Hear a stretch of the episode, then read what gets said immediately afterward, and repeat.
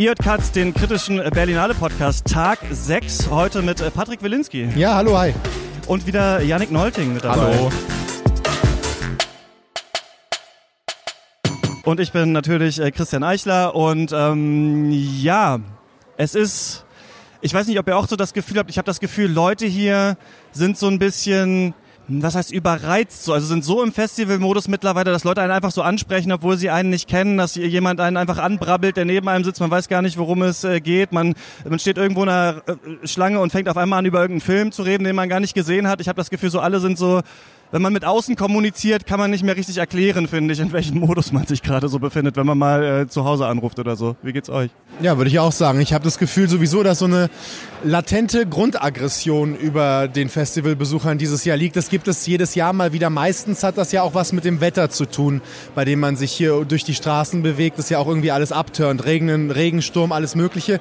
Ich habe aber auch das Gefühl, dass dieses Jahr viele noch nach ihrem Festival suchen. Wir haben es ja ne, im Jahr eins mit der neuen Führung zu tun, die ein bisschen was geändert haben. Schon passt das alles nicht mehr zusammen. Ich habe das Gefühl, alle sind noch auf der Suche und dann sind sie natürlich auch grundmäßig aggressiv zum Teil. Aggression ja, aber zugleich schlafen immer mehr Leute im Kino ein. Also es ist auch der Punkt erreicht, wo alle irgendwie übermüdet sind. Aber ich finde, filmisch hat sich das Festival bisher positiv entwickelt. Also das fing irgendwie schrecklich an, aber jetzt die letzten Tage, muss ich sagen, habe ich Bock bekommen. Wir hören gerade im Hintergrund äh, diesen Berlinale Opener, der vor jedem Film gezeigt wird. Denn wir sind hier oben im äh, Hyatt in, im Pressebereich. Diesmal sehr laut geregelt, der Fernseher. Normalerweise kriegen wir es aber hin, dass diese Mikros ähm, nicht so, so super viel davon, äh, davon aufnehmen. Da ist jetzt gerade die Pressekonferenz zu einem Film, äh, den ihr gerade gesehen habt, ne? Und der hieß, äh, ach, lass noch mal woanders anfangen. Patrick, Leute, die dich äh, nicht kennen, du warst natürlich jetzt die letzten Jahre auch schon hier mit dabei. Du ähm, bist beim Deutschlandfunk Kultur und machst die Sendung Vollbild. Genau, richtig. Ich bin dort Filmredakteur und solche Festivals sind dann auch immer ja wie Buchmessen für Buchredakteure oder Literaturredakteure die absolute Ausnahmesituation. Ähm, ich weiß auch ehrlich gesagt nicht, was für ein Tag heute ist. Es kommt immer so ein Moment bei Festivals, wo ich mich nur noch anhand der Pressevorstellung orientiere, wo ich zu sein habe. Welcher Tag ist und was ich weiß grob, was ich zu tun habe noch. Das finde ich schon echt ein Erfolg. Ähm, aber ich, das mit der Grundmüdigkeit würde ich gar nicht so unterschreiben übrigens dieses Jahr. Ich bin erstaunlich wach für den Dienstag ist es heute. Ne? Also mhm. es geht irgendwie. Irgendwie geht das alles noch dieses Jahr. Wie ist genau dein Arbeitspensum? Also was musst du jetzt hier gerade machen? Wettbewerb gucken und dann Radiosendungen machen oder auch andere ja, Sektionen? Du hast wahrscheinlich schon viel vorher gesehen, oder? Das ist doch bei euch immer ich so. Ich versuche immer so viel wie möglich vorher zu sehen. Dieses Jahr gar nicht so viel. Äh, mein Ziel, der, der, der, Hauptwettbewerb natürlich, den gucke ich, aber auch Encounters so viel wie möglich. Äh, und dann haben wir jeden, jeden Tag Sendungen, halbe Stunde Kritiken und dann die zwei großen 90-minütigen Sendungen am Anfang und am Ende des Festivals das schlaucht dann schon ein bisschen. Ja. Janik, ich finde es bei dir auch krass. Du schreibst ja für Filmstarts, Lukas Bawenschik ja auch und ich finde das ganz schön abgefahren manchmal, wie ihr da aus einem Film rausgeht und dann diese doch recht langen Rezensionen euch da so aus den Hirnwindungen äh, rausbringt und bei denen ich sagen muss, die sind top geschrieben. Also das, ähm, ich habe ja das Gefühl, normalerweise versuchen wir auch bei Katz immer auch sehr kritisch über die Filme zu reden. Das ist immer nicht so einfach, wenn man gerade rauskommt und noch nicht alles durchdrungen hat und sich nochmal fragt, wofür stand das eigentlich? Was eigentlich mit der Stadtarchitektur in Undine genau gemeint? So, und muss schon eine Meinung abgeben. So, das muss doch auch ähm, schon, ja, schon ganz schön anspruchsvoll sein, oder? Dann das direkt so in den Text reinzupressen. Na, ich finde, das Anspruchsvolle ist viel eher, dass die Filme halt größtenteils so wahnsinnig generisch sind in einigen Sektionen. Also, aber gut, ich meine, irgendwie, das geht schon. Man macht sich dann seine Notizen zwischendrin und ich meine, das ist ja so das, wofür man uns bezahlt. Also, irgendwie funktioniert es dann schon irgendwie geht es dann äh, schon. Lass uns doch mit dem Film anfangen, vielleicht, dass ihr mal gerade rausgekommen seid. Äh, Bad Tales, ähm, habe ich mir geknickt. War das eine gute oder eine schlechte Entscheidung? Ja, das ist eine sehr gute Frage, ehrlich gesagt. Das, da sind wir wieder zum Thema sofort eine Meinung haben. Ich bin auch gar nicht dafür, immer sofort eine Meinung zu haben, aber zumindest ein Bild zu haben, mit dem man rausgeht aus einem Film. Etwas, an dem man sich vielleicht auch mal abarbeiten möchte. Filme, man kann ja keine Filmkritik machen, irgendwie mit Häkchensystem. Gute Schauspieler, Häkchen, schlechte Schauspieler, gute Kameraführung. Film ist ja immer mehr, wenn es vor allem bei einem Kunstfestival auch so eine Art Kunstwerk sein sollte. Ich muss sagen, Bad Tales ist jetzt erstmal so eine Art, sagen wir mal, Shortcuts in Negativ. Es, ist, es geht um mehrere italienische Familien, um Kinder, die sich gegen die Eltern letztendlich auflehnen.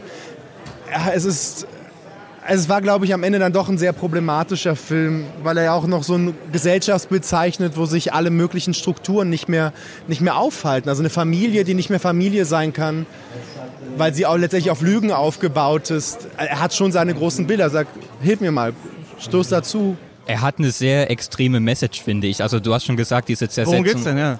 Mm, wir folgen quasi einen Sommer lang, kann man sagen, einer Gruppe von Kindern, wie sie ihre Unschuld und ihre Jugend verlieren. Also das hat man relativ häufig gesehen, hatte ich den Eindruck, ich musste an äh, vor allem Dogtooth denken von Jorgos Lanthimos, wo also auch diese Familie nicht mehr Familie sein darf und man treibt so ganz perfide Spielchen die ganze Zeit. Also die Eltern sagen ganz schlimme Dinge zu den Kindern, man wird gewalttätig, die Kinder tun sich gegenseitig Dinge an, die sie in ihrem Alter noch nicht tun sollten und kommt dann letztendlich zu der Erkenntnis, dass quasi die Erwachsenen diese Kindheit regelrecht auslöschen. Das ist ein gewagtes Statement, darüber kann man diskutieren, aber den Film selber fand ich dann in seiner Darstellung doch ein bisschen eine leere Provokation. Also das ist auch wieder mal so eine Nummer, wo nach der Hälfte eigentlich alles gesagt und gezeigt war.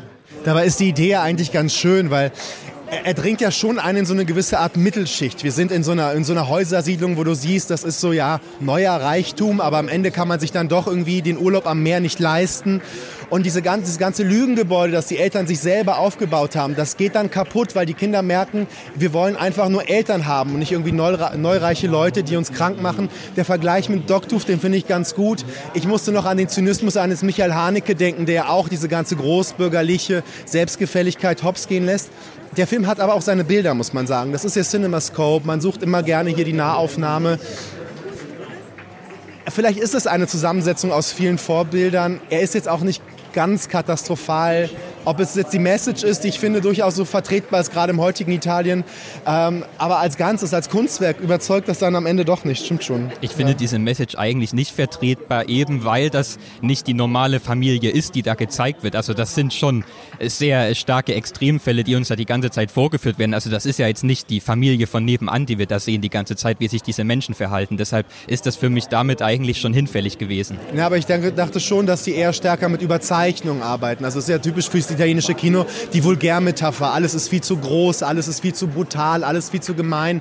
In der Hinsicht sehe ich das schon, dass sie mit so einer Art grimassierenden Geste das auffangen wollen. Ich würde es gar nicht so sozialrealistisch lesen wollen, aber dahingehend würde ich auch sagen, so jetzt als ultimatives Statement funktioniert es nicht, aber auch als Kunstwerk funktioniert es nicht und auch vielleicht so als unterhaltsamer Kinofilm dann irgendwann auch nicht. Ne? Ja, es hat für mich so lange unterhaltsam funktioniert, wie es eben tatsächlich nur diese einzelnen Situationen waren am Anfang. Also der Vater zersticht nachts den Pool, lässt da das Wasser ab und sagt dann den Kindern, die Zigeuner waren das mit ihren Spitzhacken. Also diese unangenehmen Momente, aber dann, wo sich so langsam diese Botschaft herauskristallisiert, ist der Film für mich eigentlich immer weiter abgeflacht. Ich fand ihn letztendlich auch okay. Es war jetzt nicht der schwächste Film im Wettbewerb, aber weiß Gott auch nicht der beste. Ein Film, der ein bisschen vielleicht am Anfang flach wirkt, aber dann doch sehr tiefgründig eigentlich war, fand ich, ist äh, The Woman Who Ran von Hong Sang-so.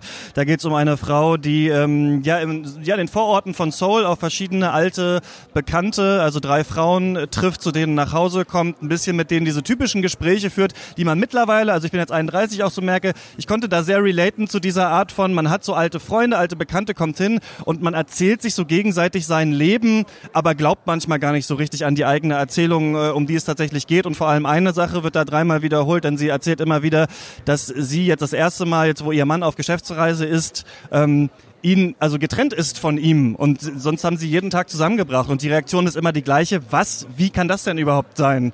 Und der Film heißt ja äh, The Woman Who Ran und man erfährt eben so ein bisschen, wovor sie wegrennt, aber vielleicht hätte man den Film sogar auch The Women Who Ran äh, nennen können, weil diese alle Frauen vielleicht vor etwas äh, wegrennen. Der Film ist sehr kurz gewesen, 77 Minuten und ähm, mir hat das sehr gut gefallen. War für mich bisher das erste Highlight im Wettbewerb. Ich weiß nicht, wie ihr den fandet. Also das erste Highlight war es für mich nicht. Ich mochte auch schon Undine und ich mochte auch den Abel Ferrara Film sehr, aber der kommt für mich direkt danach. Also ich bin jetzt kein Experte, was diesen Regisseur angeht, aber das ist ein unfassbar gekonnt reduziertes Kino in der ganz ursprünglichen Form. Also das hat einen Naturalismus, das wirkt so, als hätte man da wirklich irgendwo einfach spontan die Kamera aufgebaut und würde einfach so Szenen aus dem Leben zeigen. Aber der große Unterschied zu einem Schwesterlein zum Beispiel, der das ähnlich macht, einfach diese Alltagsszenen zeigt, ist, dass diese Momente trotzdem irgendwie so gekonnt gewählt und geschrieben sind, dass man das Gefühl hat, die erzählen irgendwie ganz viel über die Gesellschaft. Also ich habe den Titel zum Beispiel auch darin in so eine Müdigkeit interpretiert. Also sie rennt nicht mehr, sie ist irgendwie angekommen.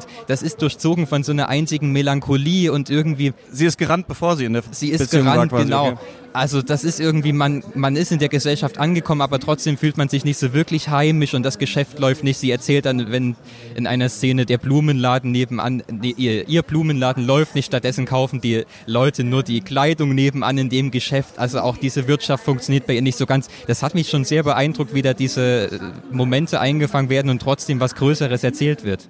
Ich musste schon darüber nachdenken, wie man Hang Sang-soo ist jetzt nun wirklich kein Unbekannter auf dem Festival, in, im, ja. im ganzen Festivalzirkus. Und das Absurde ist ja, wenn man Menschen, die vielleicht nur gerne ins Kino gehen, aber eben nicht auf Festivals sind, erklärt, dass dieser Mensch nicht nur ein Kritikerliebling ist, sondern mittlerweile auch ein Liebling in Filmwissenschaftlern und so weiter. Weil letztendlich dreht er immer den gleichen Film, nicht wahr? Also es treffen sich Mann und Frau und essen vor allem viel und trinken sehr viel. Das ist auch ganz wichtig bei ihm, Alkohol vor allem. Der Alkohol lockert die Zunge. Wenn der, wenn, die, wenn der Alkohol die Zunge gelockert hat, spricht man auch dann anders über sich und die Welt Welt. Das ist bei Asiaten immer noch was anderes, weil man eine gewisse Höflichkeitsstruktur hat ja. in der Alltagskommunikation, was man in dem Film so schön sieht an einer Szene, wenn der Nachbar klingelt und fragt, muss man hier die Katzen füttern?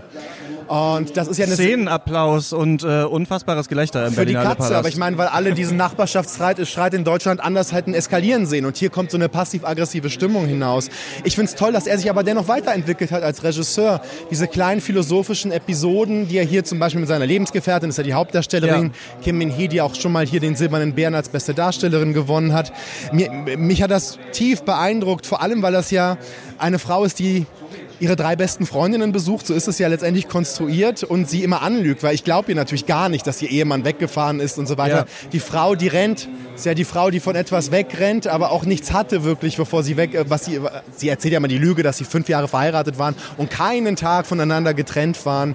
Aber in diesen kleinen Episoden, vor allem in den Auslassungen, in den Ellipsen zwischen diesen Begegnungen, lässt er auch immer so Pausen, Zeit, guckt aus dem Fenster, guckt auf den Hühnerstall. In diesen Momenten sitzt du da im Kino, denkst nochmal über das Gesagte gerade nach. In so kleinen philosophischen Momenten und Vignetten ist das wirklich ein herausragender Film. Aber ich gebe zu, ich bin auch ein Riesenfan an sich schon des Regisseurs. Und auch hier Stichwort Blick aus dem Fenster. Auch hier haben wir wieder so eine Naturbewunderung. Die hatten wir bei Undine, die hatten wir auch bei Abel Ferrara. Also das ist natürlich so ein äh, verdammt gegenwärtiges Motiv gerade, was sich auch im Wettbewerb widerspiegelt. Naja, und vor allem ein Film, wo mal Frauen über Männer sprechen und die Männer kommen da gar nicht mehr durch. Ich fand auch auf der ja. Art und Weise, man muss ja gar nicht bemitleiden. Die Frauen haben, das sind ja sehr starke Frauen, die da alle auftreten, die total mitten im Leben stehen. Die haben halt ihre One-Night-Stands. Die eine, die mit dem Mann von über ihr schläft und dann mit einem Studenten.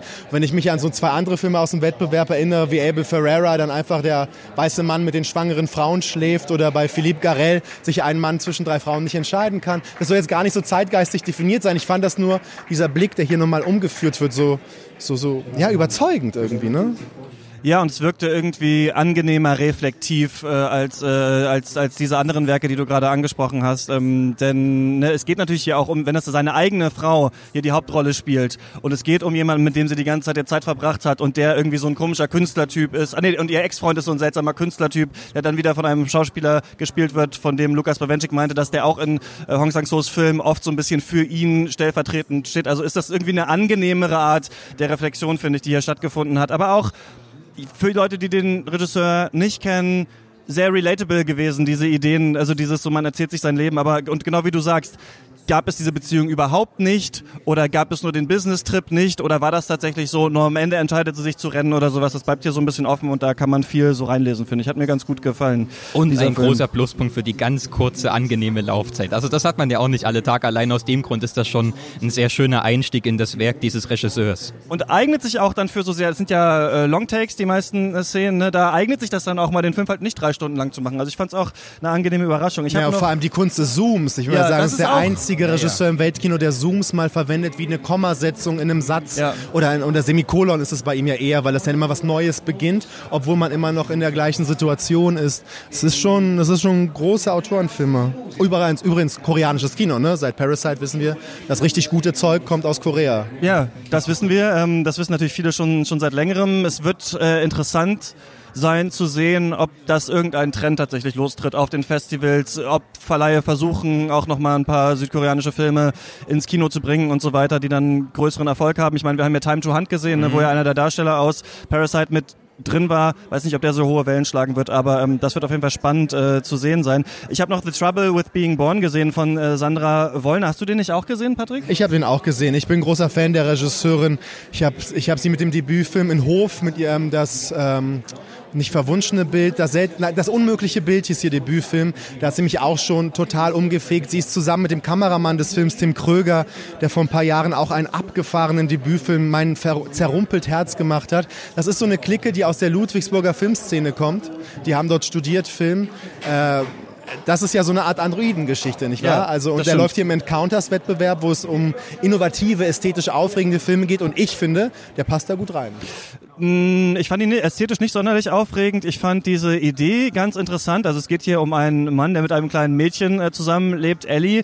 Und wir merken relativ früh, sie ist ein Android und sie ist irgendwie seiner eigenen Tochter nachempfunden, mit der er, also euphemistisch würde man sagen, eine Liebesbeziehung hatte, die er vergewaltigt hat. Ähm, wir sehen hier im Film auch fast dann angedeutete Sexszenen mit diesem neuen Robotermädchen. Also das ist auf jeden Fall schon gewagt, finde ich, und auch provokant. Diese, diesen Teil fand ich auch ganz interessant anhand, die, an, an diesem Film. Und dann merkt man aber irgendwie, wie so diese ja, Androiden, ne? Ein bisschen vielleicht auch wie bei Westworld oder anderen Serien, die wir kennen. Je länger sie so äh, Erinnerungen eingepflanzt bekommen, werden sie auf einmal auch zu diesen Personen. Und dieses Mädchen ist eben irgendwann äh, weggerannt und so rennt sie dann auch weg und wird von einem Mann auf der Straße gefunden, der sie dann umprogrammiert und seiner Oma so ein bisschen als äh, Bespaßung dalässt. Und die kann sich nicht daran gewöhnen. Und dann kaufen sie im Supermarkt quasi ein neues Gesicht und sie wird dem ähm, jung, sehr jung verstorbenen Bruder dieser Frau eben nachempfunden und entwickelt sich dann auch so ein bisschen in diese Richtung wieder. Ich fand das ganz interessant. Ich fand diese Idee ganz gut. Ich fand es mal ganz cool, so eine Androiden Black Mirror in anführungsmäßigen Geschichte mal in Österreich zu sehen. So, ich finde das das war ganz witzig, aber. Das macht's gleich erwachsener, ne? Die Österreicher fügen dem immer so eine Düsterheit hin, zu der die Amerikaner gar nicht fähig sind. Ja, und es wirkt dann immer nicht so gestellt wie bei den Deutschen, äh, bei den Österreichern. Ich weiß auch nicht, dass, ähm, das, das liegt am Kellersystem ganz gut in Österreich. Gefallen. Und dennoch habe ich ein bisschen, wir haben da in unserer Malik-Folge mal darüber gesprochen, dass bei den letzten, also außer jetzt Hidden Live, aber den Malik-Filmen davor kannst du eigentlich Szenen aus den Filmen so an, in andere Filme reinschneiden und merkst gar nicht, was sich verändert hat. Und ich habe jetzt hier so mehrere Filme, ein Fisch, der auf dem Rücken schwamm und äh, noch äh, vielleicht noch ein bisschen Exil und auch ein bisschen Undine. So manchmal habe ich so das Gefühl beim deutschen Kino, man kann hier die Szenen aus, austauschen, weiß gar nicht, hat sich der Film eigentlich gar nicht so richtig geändert. Also mir wird ein bisschen viel gesucht, mir wird ein bisschen viel gefragt, ein bisschen viel offen gelassen, ein bisschen viel werde ich selber hier mit meinen Emotionen alleine gelassen. So mich hat das nicht so ganz befriedigt, aber ich fand's in Ordnung. Aber ich habe das Gefühl, es wird so ein Film sein, den ich wieder vergessen habe in einem Tag. Nein, da muss ich natürlich zur Ehrenrettung sagen, dass ich das schon als österreichisches Werk betrachte, auch wenn da sicherlich ein bisschen auch, ich habe es glaube ich gesehen, ein bisschen deutsches Geld drin ist. Ich meine, wenn man sich an AI von Steven Spielberg erinnert, ist ja die diese Geschichte des Androiden, den man neu bespielt und die Liebe des Menschen zum Androiden ja eben problematisch. Und ich finde es ja gut, dass sie mal sagt, was es ist. Es ist am Anfang des Films zumindest eine pädophile Liebe. Und sie, sie, sie zeigt die ganzen Grenzen auf. Und ich finde das auch eine sehr erwachsene Art und ich, als Provokation, als Zweitlingswerk als Zweitlingswerk ist das echt eine sehr anständige Nummer. Das ist eine von diesen Regisseurinnen, von der ich glaube, in zehn Jahren laufen die auf den Wettbewerben. Diesen Namen sollte man sich jetzt schon mal merken, auf jeden Fall. Alles klar. Du hast doch einen Film gesehen, den wir noch nicht sehen hm. äh, konnten, aber über den können wir schon sprechen. Und du meintest, es ist eines der Highlights des Wettbewerbs. Uh, Never, Rarely, Sometimes, Always. Ja, es ist der neue Film von Eliza Hitman. Der lief auch schon in Sundance, hatte dort seine Weltpremiere. Was diesen Film jetzt so auszeichnet und was ihn jetzt nochmal neben der tollen Kelly Reichardt, die Amis retten den Wettbewerb quasi, ausmacht. Ja. Wir haben es hier mit einem Film zu tun über ein, ein Mädchen in, in Pennsylvania, das schwanger wird. Sie ist 17 und ohne viel zu viel zu erzählen, fährt sie mit ihrer Cousine nach New York, weil man in Pennsylvania nicht abtreiben kann. Und ich höre schon die ersten Ver ich mag eigentlich diese Vergleiche nicht, weil dieser Film ist jetzt keine Kopie von vier Monate, drei Wochen und zwei Tage, diesem rumänischen Abtreibungsdrama, das vor ein paar Jahren, von 15 Jahren, äh, die Goldene Palme in Cannes gewonnen hat. Es ist eher ein Film, der in so einer neorealistischen Tradition steht, weil es wird hier nichts erklärt. Du fährst mit diesen zwei jungen Frauen einfach in die Stadt New York. Man merkt auch sofort, es ist das erste Mal in New York. Äh, sie sind überfordert von allem. Sie sind da nicht um zu shoppen, sondern um abzutreiben.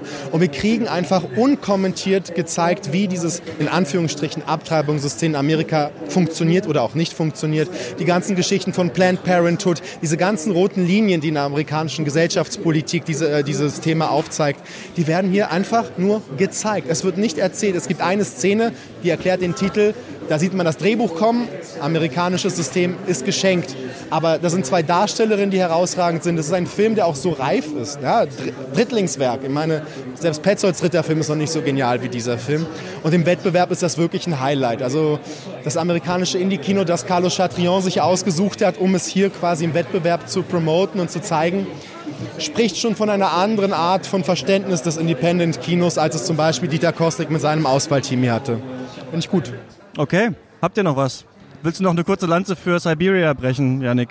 Ja, Siberia, also ich gehöre ja zu den wenigen Leuten, die Tommaso überhaupt nicht mochten. Also mir ist es eigentlich relativ ziemlich egal gewesen, wie da einzelne Versatzstücke aus Abel Ferraras Biografie wiederzufinden sind und wie er da Willem Dafoe sich selbst spielen lässt. Und auch wenn Siberia jetzt das inhaltliche Pendant dazu ist, also das hat auch nichts anderes zu erzählen, ist das doch ein Film gewesen, den man sich auch so anschauen konnte und sich einfach diesen ästhetischen Rausch hingeben, ohne dass man da jetzt mit der Lupe suchen muss, wo ist da jetzt der Bezug zu Abel Ferraras Kameras Karriere oder Lebenswerk gewesen und auch so fand ich das in seiner Bildgewalt sehr beeindruckend, wie der auch zum Ursprung des Kinos eigentlich zurückgekehrt. Also es, äh, dieser Film spielt ständig in dieser dunklen Höhle, da denkt man natürlich dann an das Höhlengleichnis, was ja diese Schattenspiele an der Wand kann man jetzt als erste Form des Kinos sehen, dann geht aber die Sonne innerhalb der Höhle auf und nicht außerhalb. Also das ist schon sehr geschickt arrangiert. Ich habe mich da sehr gerne mitreißen und verstören lassen.